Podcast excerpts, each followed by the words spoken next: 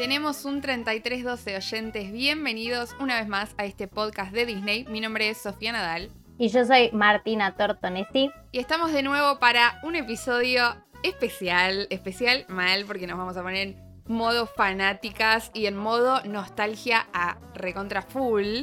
Porque vamos a hablar de una de las mejores, si no la mejor, serie de Disney Channel. ¿De qué serie estamos hablando, Martu? Estamos hablando nada más y nada menos que de Hannah Montana. ¡Sí! O sea, desde que dijimos tenemos que hacer un podcast, dijimos para hablar de Hannah Montana. Tipo.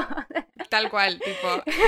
Estábamos esperando esta serie que de hecho nos abre medio como una nueva sección que viene a ser estos episodios nostalgia, ¿no? Que, que que representan todo lo que nosotras veíamos de chicas, eh, de cuasi adolescentes en Disney Channel con todas sus series y películas originales. Y como no puede ser menos, vamos a empezar por una de las mejores, o por lo menos una de nuestras favoritas, ¿no? La mía es mi favorita. Tipo, yo lo digo sin titubeos ni nada, no lo tengo que pensar dos veces. Es mi serie favorita de Disney Channel. Yo también, yo también la amaba. Creo que volví al colegio emocionada para ver el Sapping Zone y mirar los capítulos de Hannah Montana fanática. Encima, después cuando nos encariñamos también con Miley, fue como un conjunto de cosas que hicieron bien con Hannah Montana, ¿no? Es como que todo, todo eh, coincidía en un universo hermoso. del cual hoy tampoco tiene mucho sentido, ¿no? Porque la mina se ponía una peluca y de repente nadie se... Era tipo Superman, que cuando se ponen los anteojitos y nadie sabe que él es Clark, o sea, Clark Kent saca los anteojitos Superman. Ella lo mismo, pero con una peluca. Es que bueno, esa justamente marca que es una heroína, o sea, como Clark Kent y Superman son héroes, ella es una heroína de mi adolescencia, Me parece muy bien la comparación. de mi vida. y además, o sea, vos que decís esto de Miley Cyrus y demás, o sea, yo a Miley Cyrus la banco a muerte, tipo en su etapa Disney, en su etapa post Disney, en la etapa que tiene ahora actualmente, que cortó con con el novio que anda medio despechada, que anda sacando este, este nuevo disco que va a salir dentro de poco. O sea, yo a Miley Cyrus la banco a muerte. Este podcast la banca, la banca mucho a Miley, en todas sus etapas.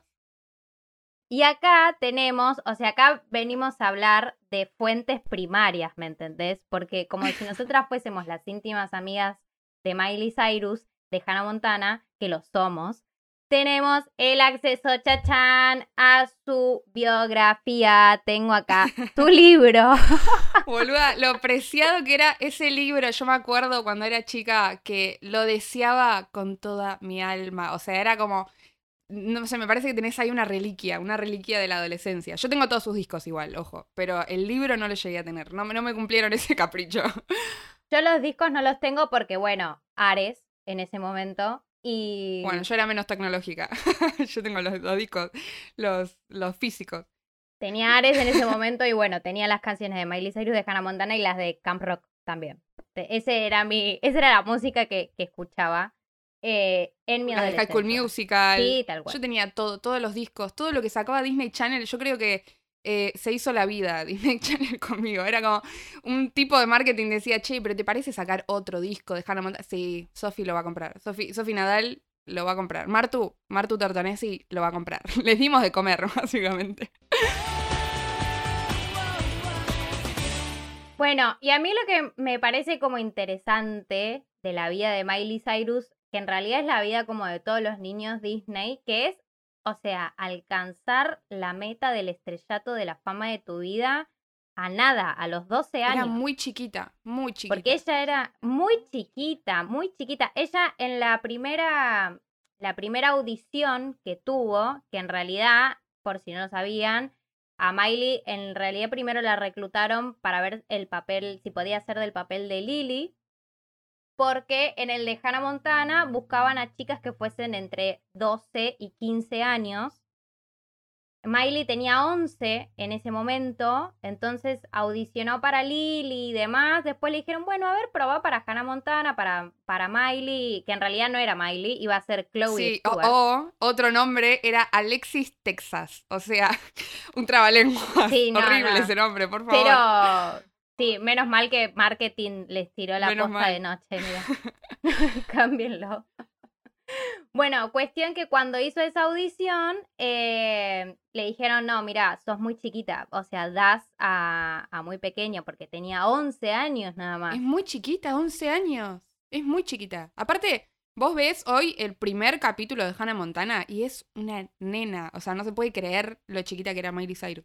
Bueno, en ese primer capítulo ella tenía 12 años ya, porque, es, porque pasaron muchos meses de casting, ¿viste? Entonces ya llegó un Claro. momento que de 11 pasó a tener 12 años y se terminaron definiendo por tenerla a ella eh, como Miley Stewart eh, y como Hannah Montana.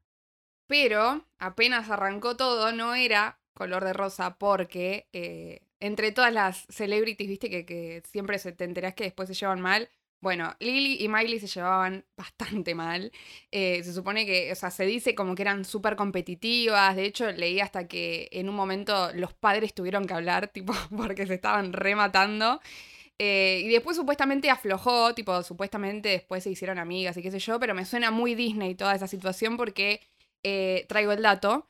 El otro día me fijé y Miley no la sigue en Instagram a Emily Osmond, que es la que hace de Lily en Hannah Montana. No la sigue en Instagram, o sea, todo podrido ahí en el medio. ¿Qué onda? De hecho, en su libro, ya que estamos hablando de esto, en su libro, Miley le dedica un capítulo a Lily, o sea, dice Hannah y Lily. No, ¿entendés? terrible. Era la polémica. Era la polémica, porque ellas eran mejores, o sea, tenían que hacer de mejores amigas. Y ella le daba como lástima, pero al mismo tiempo como que no sentía culpa de no ser amiga de ella. Como que bueno, listo, ya está, no hay feeling, no hay feeling.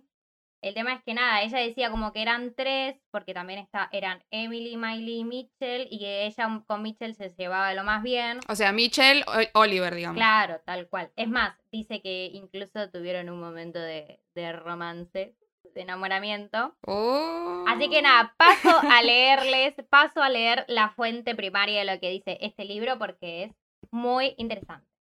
A ver, dice. Habitualmente en el plató, es decir, en donde graban, todo el mundo trata con benevolencia a quien se equivoca en una línea del guion. Es decir, todo, como que todo te equivocaste, todo piola. Nosotras no. Claro, todo bien. Nosotras no. Chan, mal, todo mal. Nos poníamos en plan jolines. O sea, cabe aclarar que este coso tipo, tipo tiene una traducción más gallega que no sé qué. Jolines. jolines. Y poníamos los ojos en blanco con cara de exasperación si la otra se confundía. Y en cuanto acabábamos una toma, yo decía, ¿ya hemos acabado esta escena? O ella decía, ¿podemos irnos ya? Terribles competitivas. No había efecto, no había química. Interpretábamos a dos amigas íntimas y ninguna de las dos quería estar allí. Finalmente los productores nos dijeron, vosotras dos os tenéis que calmar un poco y aunar esfuerzos. Creo que algunas veces la gente se olvida qué edad tenemos. Se preguntan por qué nos comportamos como nos comportamos, la mezquindad, el dramatismo, la depresión del acné, sabe yo. Dice, es que somos adolescentes y nuestro trabajo es pelear. Sabias reflexiones. Es que igual sí, eran, eran muy chiquitas, de verdad. O sea, tipo, bueno, hoy en día ya como que Miley creo que ya hizo un poco las paces con, con Hannah, pero, mm, pero en su momento dijo que, que le produjo un montón de quilombos, de inseguridades, de ansiedad y qué sé yo, un montón de, de cuestiones que, que le trajo, que es medio lo que pasa siempre con los adolescentes Disney, ¿no? Medio que siempre terminan saliendo re hartos de, de Disney, así que creo que también es una cuestión de la presión que les ponen siendo tan chicos. Y sí, tal cual. Es más, em, ella decía que, que ya llegó un momento que, o sea, que como que la peluca, o sea, era muy complicado usar peluca. eh, y que ya llegó un momento como que ponérsela le generaba claustrofobia. Y hablando de la peluca, ¿podemos hablar de los vestuarios, por favor? Los vestuarios que en ese momento nos parecían lo más lindo del universo. Yo me acuerdo lo que admiraba el vestidor ese gigante que tenía Hannah con, con todos estos percheros automáticos que salían zapatos y, que giraba y no sé qué cuánto. La ropa era horrenda, por favor. O sea, si hay algo que pido, por favor, a Dios que no vuelva jamás, es la moda de los 2000. Pero en especial la moda que tenían las pobres pibas de Disney, eh, también los de High School Musical. Todo, qué mal que se vestían, por favor. Tanta, todas esas Ay, sí. lentejuelas, la- las polleras que eran arriba, arriba de los pantalones, tipo esos que eran vestidos largos y abajo tenían un pantalón de jean. Y también los No, sombreros. no, o No, las horrible, cosas horrible. con picos. tipo la, las polleras con pico, las remeras sí. con pico, que además vos veías eso y posta yo decía, a esta Hannah Montana la vistieron, o sea, en su momento yo pensaba que era diosa, diva, hermosa, pero ahora lo veo y digo, busco Total. el vestuario de Hannah Montana, no sé, en La Salada, en Avellaneda y, y lo encuentro. Porque sí, sí, era No, no, la moda horrible. era la de los las polleras arriba de los pantalones, las cosas con picos, las lentejuelas y además las toreritas. Viste que estaba de época ponerse las toreritas, esas que son como las manguitas cortas y abajo una repera de manga larga, Sí. horrenda. Ay, sí. Era, era la época de ponerse 25.000 cosas encima. O sea, y era un conjunto de. Tenías acá eh, lentejuela, acá brillo, acá encaje, abajo un vestido y abajo el jean, que ni siquiera era un chupín, era el, el jean que era grande, sí. ¿viste? tipo, era una bolsa, era una bolsa de, ropa. igualmente vamos a darle crédito porque para la última temporada, para la cuarta temporada y para la película, el vestuario cambió un montón. O sea, ella también ya era más grande. Eh, el vestuario cambió un montón y ahí Sí. sí, está, tiene buenos, tiene buenos looks. Y eh, también tiene una, como una peluca más moderna, ¿viste? Como que antes la, la peluca también va pasando por sus cambios. Como que antes la peluca era rubia, pero con las mechitas, tipo con los reflejos, larga, bien lacia. Y después Sí. como que la fueron haciendo un poquito más cortita, un poquito más natural, como con unos rulitos, yo qué sé. eh, que parecía mucho más real antes que una peluca. Sí, sí, fue, fue Fue evolucionando. Fue evolucionando su estilo a medida que ella también fue creciendo.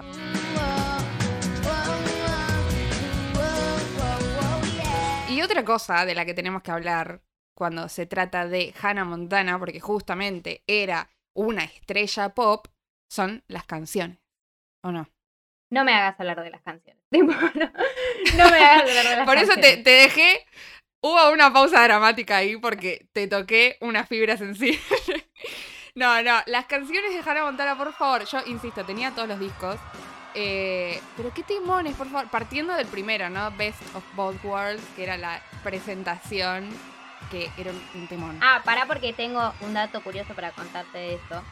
Eh, ¿Viste la escena? ¿Viste que al principio toda la presentación, este está como en un recital, que también está la de la de Let's Pump It Up the Party Now, que es la de que están ellas como en pijama y demás. Bueno, todas esas cosas se grabaron antes del piloto, ¿me entendés? Tipo, Disney dijo, vas a hacer un concierto, ¿me entendés? Ante gente que, que no te conoce, va a ser gratis para que la gente venga, yo qué sé. Y, y esa fue como su primera puesta en escena de, de la vida, de salir al escenario así a cantar y a actuar y demás. Y todavía no había salido Hannah Montana. Tipo, no se había hecho ni siquiera el piloto. O sea que encima era más chiquita y ya la estaban subiendo a un escenario lleno de gente. Claro, 12 años tenía nada más. Y otro dato que no es menor en cuanto a las canciones es que en el 2006 se lanza su primer álbum al mercado, que es el álbum de, de la serie de Hannah Montana, y que rompió récords, batió récord, tipo estuvo en primera posición en un montón de listas de Estados Unidos, y así Miley Cyrus como que se convirtió en la persona más joven eh, de tener nada más con 13 años, nada más ya haber ganado tantos premios y haber eh, cumplido tantos récords. Aparte yo me, me reacuerdo, me acuerdo mucho más de los capítulos viejos, de los primeros, que, que de los últimos, por ejemplo. Y me acuerdo del nivel de expectativa que había antes que se estrenara eh, Hannah Montana, la cantidad de propagandas, de publicidades. Eh, me acuerdo que había una publicidad que estaban, porque High School Musical fue antes de eh, que se estrenara Hannah Montana, y me acuerdo que había una publicidad en la que Zac Efron, Vanessa y Ashley Tisdale iban con Hannah Montana y se ponían ahí a bailar y cantar We all in this together, ¿viste? Y tipo, Hannah se sumaba y qué sé yo, y bailaba como, como una chica de, pueblo de Tennessee. Y, y me recuerdo, y me acuerdo que esos crossover nos encantaban. Tipo, a mí nada me volvía más loca que Disney haga esto de cruzar a sus ídolos adolescentes. Sí, claro, pasa que igualmente, eh, antes de meternos con el tema crossover, cabe destacar que acá en América Latina eh, todos nos llegaban un poco más tarde, ¿viste? Como que a nosotros la primera temporada nos llegó cuando estaba casi terminando la primera temporada allá en Estados Unidos. Entonces ya sabían que había sido un hitazo. Claro. ¿Me entendés? O sea, vinieron a decir, esto la rompió allá, acá la va a romper también, ¿me entendés? Es como que cuando nos llegó a nosotras, allá ya, ya era una reina, diosa faraona de la vida. Y hablando de los crossovers, por favor, repasemos qué personajes icónicos aparecieron en esta serie, además de los que ya conocemos, que son Jackson, Rico, Emily, em, eh, Robbie Ray Cyrus, El papá. que es el papá. Bueno, en el libro, de hecho, ella comenta mucho que tenía como, como que al principio no estaba muy segura, o sea, todos en el, todos en el, en el estudio veían que Miley y que Billy Ray Cyrus tenían una muy buena química, que tipo actuaban como si fuese padre e hija de verdad. Y porque de eran hecho padre e muchas hija. cosas, porque eran padre e hija. Claro. Y que de hecho hay muchas cosas de, de ellos, como apodos y demás, que se decían entre ellos y que terminaron incorporando en los guiones y ese tipo de cosas. Pero al principio, Miley tenía esta duda de decir: "Mm, Yo no quiero que piensen que en realidad el que primero contrataron fue a mi papá y después me contrataron a mí. ¿Me entendés? Claro. Como que tenía esa duda al principio, pero nada, después se le pasó y vivió la vida loca y, y le fue excelente. Bueno, ahora sí, pasemos a los crossovers. Los crossover, que es mi parte favorita de esta, no solo esta serie, sino todas las series y las producciones y películas de Disney Channel, porque nada me volvía más loca que, que hagan esto de cruzar eh, a, a los ídolos del momento. Tenemos el primero, que bueno, tal vez es uno de los más recordados. Después hay un par que son inesperados, vamos a ver. El primero es Selena Gómez, que viene para un capitulazo, que es que encima me encantó porque la pusieron a Selena Gómez, que hace de eh, Michaela, que es otra estrella pop. Y lo interesante era que odia a Hannah. Tipo, me acuerdo mucho de esta escena en la que ellas se conocen. Y Hannah le dice, ay, qué honor conocerte, no sé qué. qué sé yo". Y ella dice, yo te odio. y Hannah dice, ay, sí, yo también. Ah, ¿qué- ¿Cómo dices que dijiste? Tipo, Esa frase icónica, hablando de, de cosas icónicas de la serie, frase icónica. Creo que la- si la he repetido esa frase cuando era chica.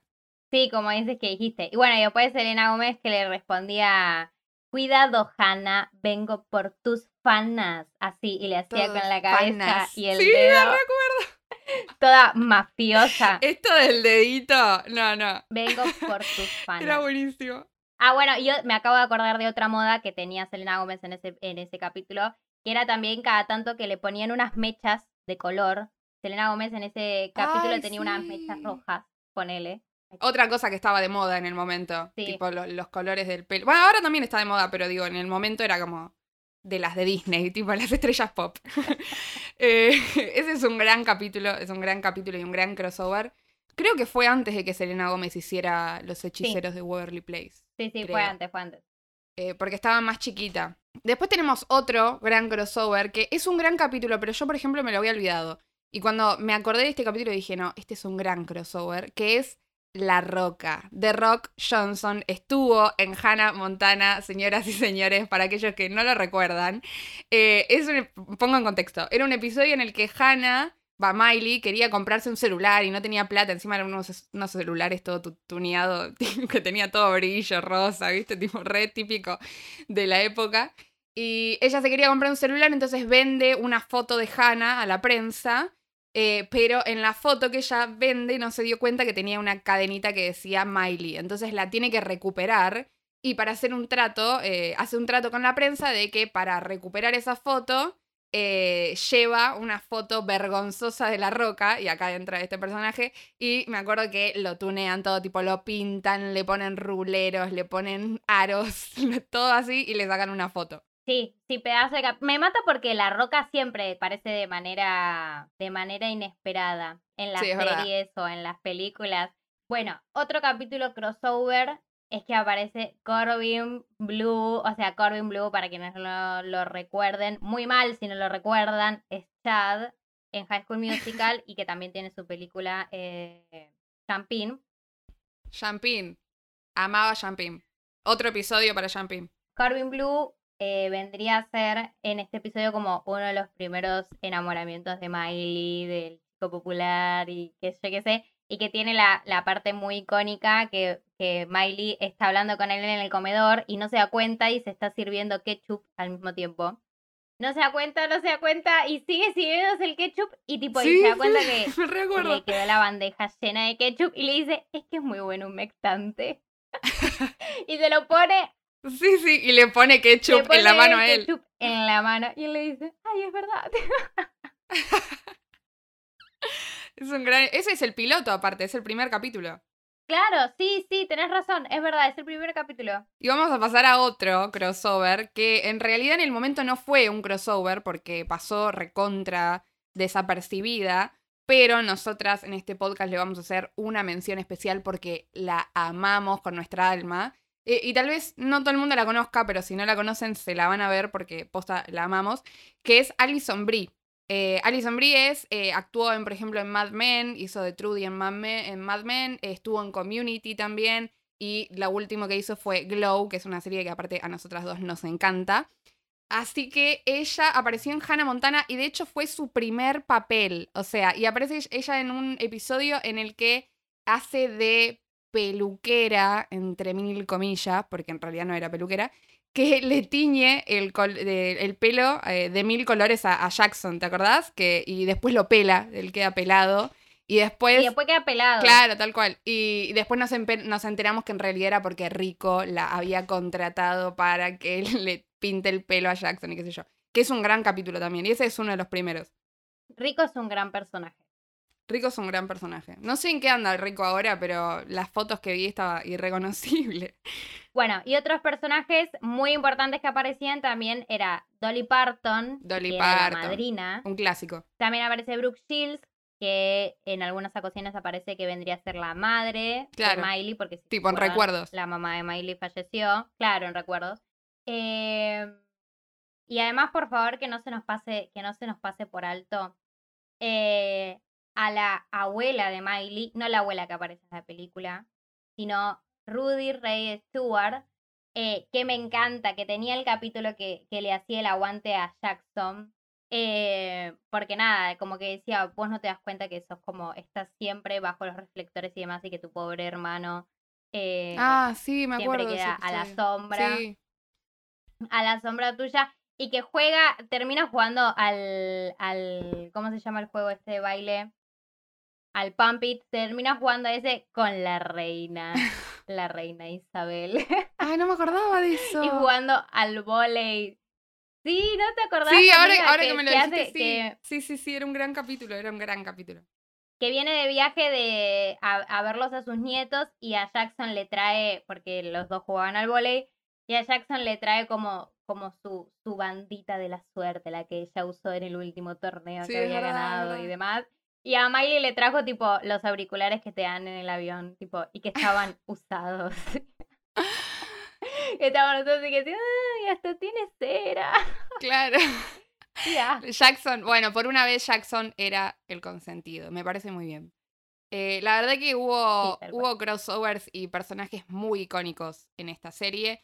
También hubo ocasiones en las que Hannah se metió en otras series, como ella cuando va eh, a Saki Cody, cuando, como ella cuando va a Los Hechiceros de Waverly Place, o cuando aparece por dos segundos al final de High School Musical 2, que me acuerdo que fue la sensación. O sea, en todas las revistas de Chimento se hablaba de que ella aparecía dos segundos al final de High School Musical. Sí, encima eso fue algo que habían votado los fanáticos, porque obviamente acá no nos llegó, pero en Estados Unidos salió, yo me acuerdo que había Ah, no me salido en la página de Disney, salió como una, como varias cosas para que decían los fanáticos, para que decían los fanáticos, ponele, no sé, eh, ¿qué querés que diga en la remera de Chad? No sé, ¿me entendés? Y habían diferentes frases y los fanáticos terminaban eligiendo. Y había, en e- y había para elegir a qué personaje eh, invitado querías que, que hiciese un pequeño cameo y los fanáticos terminaron eligiendo a Miley Cyrus. Que aparece como Miley Cyrus, no como Hannah Montana. Es verdad, es verdad, es verdad. Aparece como Miley. Me reacuerdo.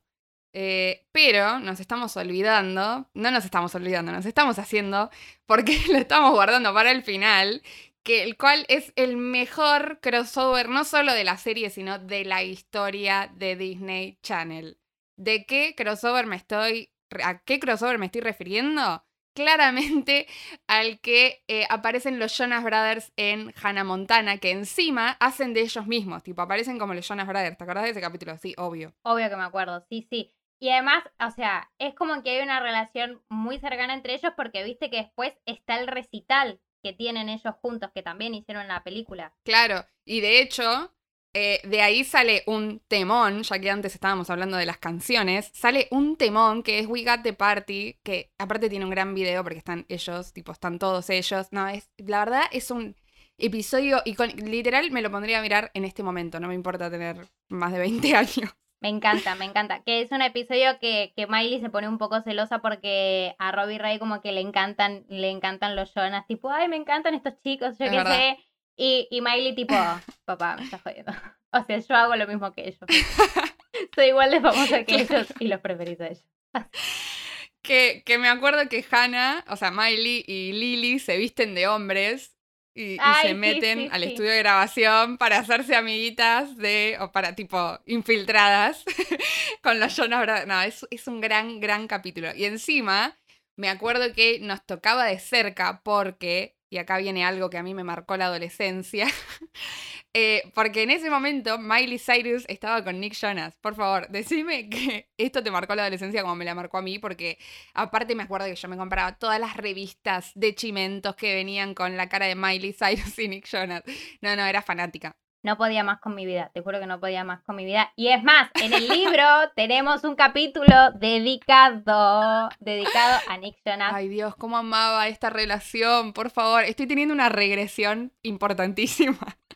o sea, necesito por mi vida que terminen juntos. Y acá en el libro nunca menciona que es Nick Jonas. Le dice el príncipe azul.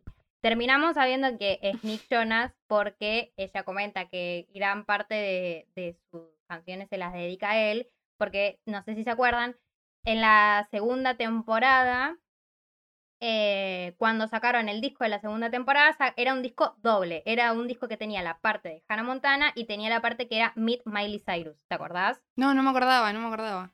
Sí, que era como su primer. Eh, su, su, primer trabajo musical alejado, o sea, trabajando con Disney, claramente. Claro. Pero alejado del personaje de Hannah Montana y ahí le dedica un montón de canciones. Y obviamente le dedica la canción que marcó mi adolescencia, mi vida y mi todo, Seven que es Seven Things. Tal cual, tal cual. Por favor, por favor. La cantidad de veces que he mirado ese video. Aparte yo tenía, no sé, 10 años. y la cantaba como si me hubieran roto el corazón. Era como que nos, nos mimetizamos. Toda, toda chica en su adolescencia se mimetizó con la relación entre Miley y Nick literalmente estaba completamente obsesionada. Creo que un poco todavía me obsesiona, tipo. me, me, retrotrae mucho. Tipo, me pone mal que Nick se haya casado con otra persona que, no sea Miley. Tipo, vamos. Posta. Vamos a ser sinceras. De verdad. Primero me pone mal que se haya casado con una persona que no soy yo. Y después me pone mal que se haya casado con una persona que no sea Miley. El día que Nick se casó con otra persona, mi adolescencia murió un poquito, tipo. Te paso a leer em, lo que comenta de él. Dice que por primera vez se conocieron en un acto de beneficencia, yo qué sé. Y dice, fue un flechazo instantáneo. Y entonces, ¿qué hice? ¿Mantuve la calma? No. Le pedí que cantara en el karaoke conmigo y apuntamos nuestros nombres para cantar. O sea, High School Musical. Tal, sí.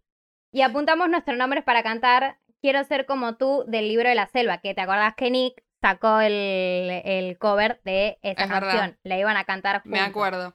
Pero dice que cuando llegó la canción, ella a él no lo encontró por ninguna parte, así que tuvo que cantar sola en el karaoke, tipo la dejó de garpe. No, se me rompió el corazón. Le dejó de garpe, pero bueno, dice que a partir de ahí, em, nada, que se, que hablaban por teléfono todo el tiempo, dice, Aquella noche estuvimos hablando por teléfono hasta las 4 de la madrugada. Y así tal cual me enamoré locamente. Sentí que el mundo se había parado, no. importaba nada más. O sea, no importaba nada más y lo está escribiendo, no sé si se nota más grande, ¿me entendés? Como en negritas.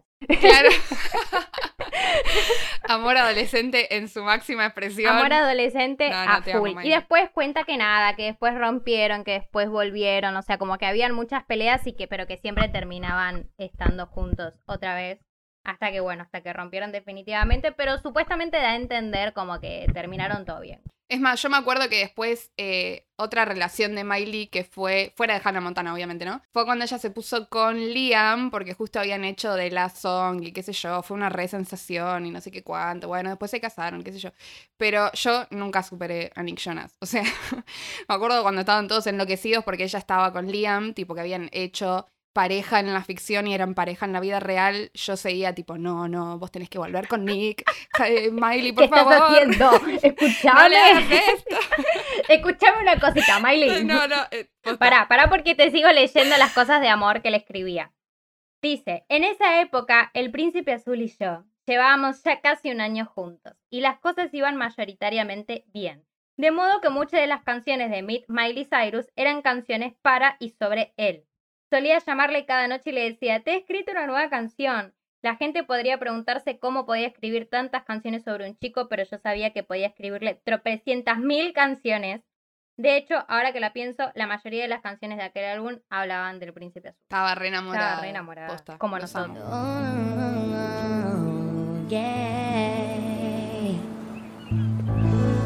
Qué gran época. Qué gran época, boluda. Mi vida pasaba por el chimento de, de estas personas, ¿me entiendes? Mi vida era comprar la revistita de chimentos que siempre hablaba de las mismas personas que eran los de High School Musical, de Hannah Montana, o sea, de Miley Cyrus y los Jonas Brothers, y creo que de Casi Ángeles, pero ni siquiera miraba Casi Ángeles, pero literalmente mi vida pasaba Bueno, por ahí. y ya que hablamos de tanto, de tanto drama romántico, repasemos los, los dramones y los intereses románticos de Hannah Montana, que yo me sentía muy identificada con eso de He could be the one, he could be... y tener que elegir a los dos pretendientes. ¿Sabes que no la tengo tanto? No, no recuerdo tanto, no me marcó tanto las relaciones de, de Hannah en la ficción como me marcó Miley Cyrus y Nick, pero bueno, para dejar de ser pesada con esa relación. Ay, amiga. El único que recuerdo es a, a Jake, que, pero porque, te, viste, te dije, yo me acuerdo más de los primeros capítulos. Eh, me acuerdo mucho de Jake, que me acuerdo también que le dice que era Hannah Montana, con, que ella tenía un, todo un tapadito y saca, tipo, saca encanutada la, la peluca, se la pone y le dice, ay, yo soy Hannah Montana. Otros grandes momentos icónicos cuando ella tenía que decirle gente, a claro. las personas, tipo, claro, que era Hannah Montana. No, pasa que, amiga, el, el gran, la gran disyuntiva acá era entre Jake, que era el, el actor conocido, famoso, como el medio que el mismo mundillo que ella, y por otro lado estaba Jesse, que era el guitarrista de su banda, ¿te acordás? Que era como más perfil bajo, era rockero, Sí. básicamente eh, mi amor, tipo, los chicos que me gustaban en ese momento eran así, eran Jesse. Lo que nos marcó a Claro, nosotras, claro. cual. Y está el capítulo en que nada, en que ella tiene que elegir con cuál de los dos se queda. Y además también hay otro interés romántico que es cuando ella tiene que, que viajar a, en la película, cuando regresa a Tennessee, que está Lucas Till, que es este chico hermoso rubio de ojitos claritos que se encargaba de cuidar a sus caballos Claro. mientras ella se había ido y demás. eh, que es más, en este libro cuenta que cuando grabaron la película, eh, ah, esto es un poco, en realidad eh, como que esto es medio un bajón, porque en el libro cuenta que hay eh, varios momentos, como que por momentos ella se sentía muy insegura con su cuerpo, se sentía muy mal, hacía dietas muy exigentes y además recordemos también que ella era adolescente, entonces te pasan muchos cambios en el cuerpo, ¿me entendés? En esa época. La piel Obvio. grasosa, eh, lo que ella decía del acné, tal cual, o sea, te repasaba. Que subís y que bajás de peso y decía que la escena de. La Sí. escena que ellos tuvieron que hacer, eh, que se tiran como en una cascada, ¿viste? En la película, que se tiran juntos. Ah, Bueno, sí, sí. Ella, obviamente, en Disney le, a- le ponían ropa, no, no dejaban que se tire con, en- con bikini. Eh, y dice que en esa parte la pasó muy mal porque le daba, decía, la ropa se me va a pegar al cuerpo, tipo, se me va a ver como el cuerpo todo ajustado y van a ver que, que nada, como que estoy subida Pobre. de peso. Un garrón, pero nada, como que dice que al final Ay, no, por Sí, Dios. Pero dice como que al final eh, Lucas Till como que logró eh, tipo hacer todo chill, viste, hacer chill la, la, la escena, como que le tiró un par de chistes, relajó todo con eso y nada, como que se, se llevaba muy bien eh, en ese sentido, como que se hicieron amichis. La verdad que posta es súper entendible que, que todos los que crecen eh, haciendo todas estas producciones de Disney, que encima son tan masivas, que les ponen tanto, tanto el foco de atención y, la fama y qué sé yo, es reentendible que salgan todos traumados, porque posta es muy difícil crecer bajo, bajo el tipo, toda la, presión y el ojo de los medios y, eh, la verdad que es un quilombo. Sí, es más, de hecho, ella tiene, voy a pasar a leer ella tiene un capítulo que habla que está harta como de, de la prensa y de los paparazzi como que dicen que, como que nada, que hay, que le hacían como preguntas bastante malintencionadas. Y dice, aunque no me dediqué a promocionar el álbum agresivamente, sí que concedí y concedo montones de entrevistas a televisiones, radios y revistas. Por muy real que quiera que parezca, siempre tienen algo de falso. No de falso porque mienta o fija ser quien soy, sino falso porque la gente me hace preguntas que no puedo responder. Como por ejemplo, ¿qué haces con tu tiempo libre? ¿Cómo puedo responder a eso? Cosas, no lo sé. Me gustaría decir, ¿y vos? ¿Cómo pasas tu tiempo libre? ¿En el ordenador? Pues sí, yo también hago en el ordenador. dice, o a veces me preguntan, ¿en qué te inspiraste para la canción Seven Things? Ya sabéis la respuesta. Todo el mundo sabe la respuesta. Uh, eso, eso. ¿Por qué me lo preguntan? Eso debe ser re pesado, boludo. Que te hagan la misma pregunta todos los medios. Qué, qué pesado. La verdad, qué pesado. Y acá comenta algo muy interesante que dice, tratan de hacerme enfadar o que me sienta incómoda porque eso es lo que hace que la entrevista sea buena. Y es muy difícil dar una respuesta decente. Y dice, mm, dicen, también me preguntan siempre, ¿cómo es trabajar con tu papá? Y nadie, por ejemplo, me pregunta por mi madre, que siempre, siempre está al lado mío y es como una hermana para mí. Eso es verdad, porque ella, viste que con la madre tiene, tiene una relación muy, muy unida. Bueno, viste que sacó, uno de los últimos temas que, sacó, eh, la madre aparece en el videoclip. Bueno, nada, como me parece muy interesante eso que le diga. Siempre me preguntan por mi papá, yo qué sé, pero nunca nadie pregunta por mi mamá, que es la que está poniendo el lomo atrás mío, ¿me entendés? Para llevarme a los castings, a las audiciones. Eh, claro. Y a todos lados. Creo que creo que debe ser algo que le pasa a todos los famosos, ¿no? Pero una vez más, digo, la dificultad de ser chica y, que te hagan todas estas preguntas. Ni hablar de lo que la han juzgado a la pobre Miley en los medios por cada movimiento, por cada cosa que hacía. Eh, me acuerdo que apenas, tipo, antes de que ella desbarrancara, entre comillas, ¿no? Obviamente acá en este podcast no cree que ella desbarrancó, sino que es libre de hacer lo que se le cante el orto, pero que en el momento, siendo chicas y siendo tan una chica Disney, fue como ay, no, Miley está en su recontra época oscura, ¿qué le pasó? Que no sé qué, que están las drogas, que... Es que, claro. Pero bueno, digamos, y, me acuerdo que en el momento, antes de que pasara todo eso, tipo ya mucho más radical, eh, había una foto que ella se había sacado que, em, tipo, se le veía la espalda, ni siquiera es que se le veía, tipo, nada, y ni siquiera estaba en malla, nada. y me acuerdo que era como, no, la foto de Miley Cyrus semi desnuda porque esto, que aquello... Tipo, por Dios, déjenla en paz. Qué pesados que son. Qué pesado, qué pesado. Es que, claro, tiene mucho de lo que vos decís, o sea, sumándole que son chicos, que están bajo el ojo de todo el mundo y demás, sumale además, o sea, la... El, el, el no poder pasarse de la raya porque estás bajo la, bajo la mirada de Disney, ¿me entendés?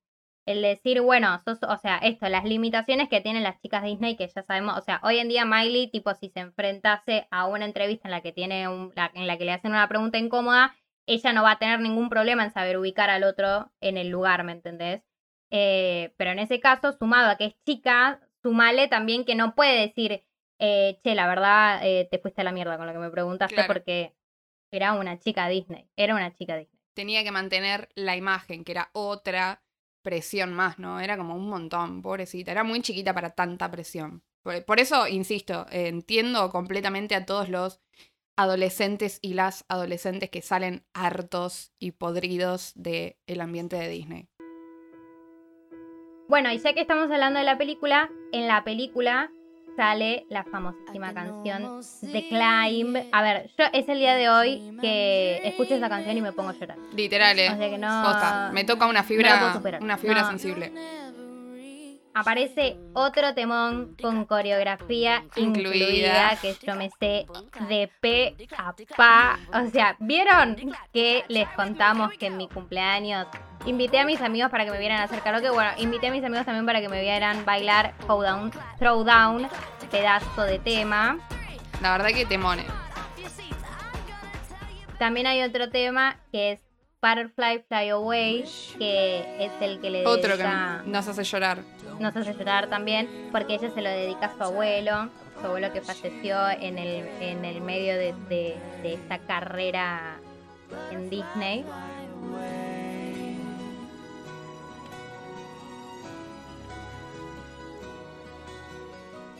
Y estamos hablando mucho de las canciones de la película, pero en realidad nos quedaron un montón de canciones de la serie en el tintero. Eh, y voy a empezar mencionando una de las mejores, o tal vez una de las más icónicas, que es Nobody's Perfect. Que me acuerdo que empezaba con Everybody makes mistakes. no, no, era una cosa bellísima ese tema. Yo lo tenía en el disco y lo ponía, era como, no, sí, está bien. Sí, Hannah dice que nadie es perfecto. Nadie es perfecto. Es una lección de vida, o sea, esa canción es una lección de vida. Después teníamos Rockstar también, que es un temón. Por favor, Rockstar era un temón. Lo que bailé ese tema, por favor. Posta. Yo me lo ponía en el living. Tenía una sesión de danza personal. Eh, posta, hay temones, de verdad. Había otro que era eh, Who Said. Ay, Who Said era el que cantaban con, con Dolly Parton, ¿o no? Era el episodio que cae Dolly Parton y dicen Who Said. Ese era un temón también. También está Life is What You Make It,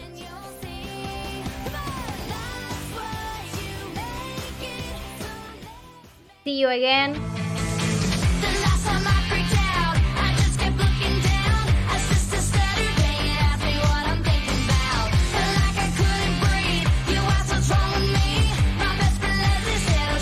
Ordinary Girl, que Ordinary Girl es la de las últimas y me encantaba.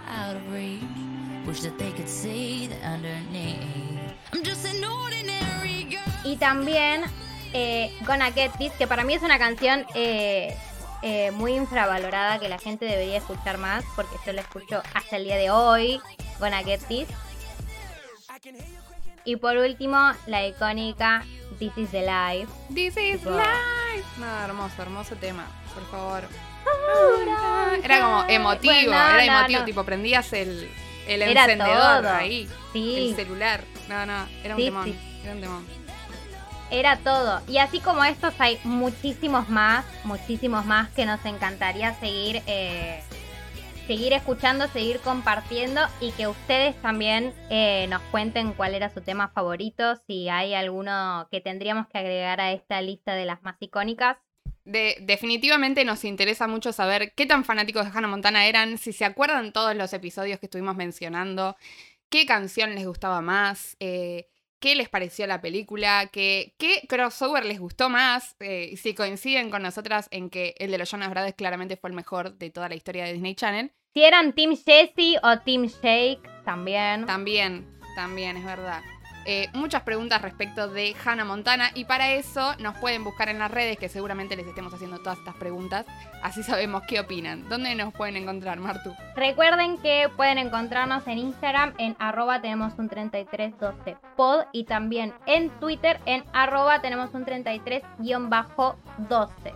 Muchas gracias por haberse quedado hasta acá, los que se hayan quedado hasta acá, los que hayan dado play y se hayan ido los 5 minutos. Le agradecemos también muchísimo, nosotros disfrutamos mucho haciendo este episodio. Eh, yo soy Martina Tortonesi. Y yo soy Sofía Nadal. Y oyentes, this is the life. Nobody's perfect. The best of both worlds. Claro. Ordinary girl. See you again. Y simulacro terminado.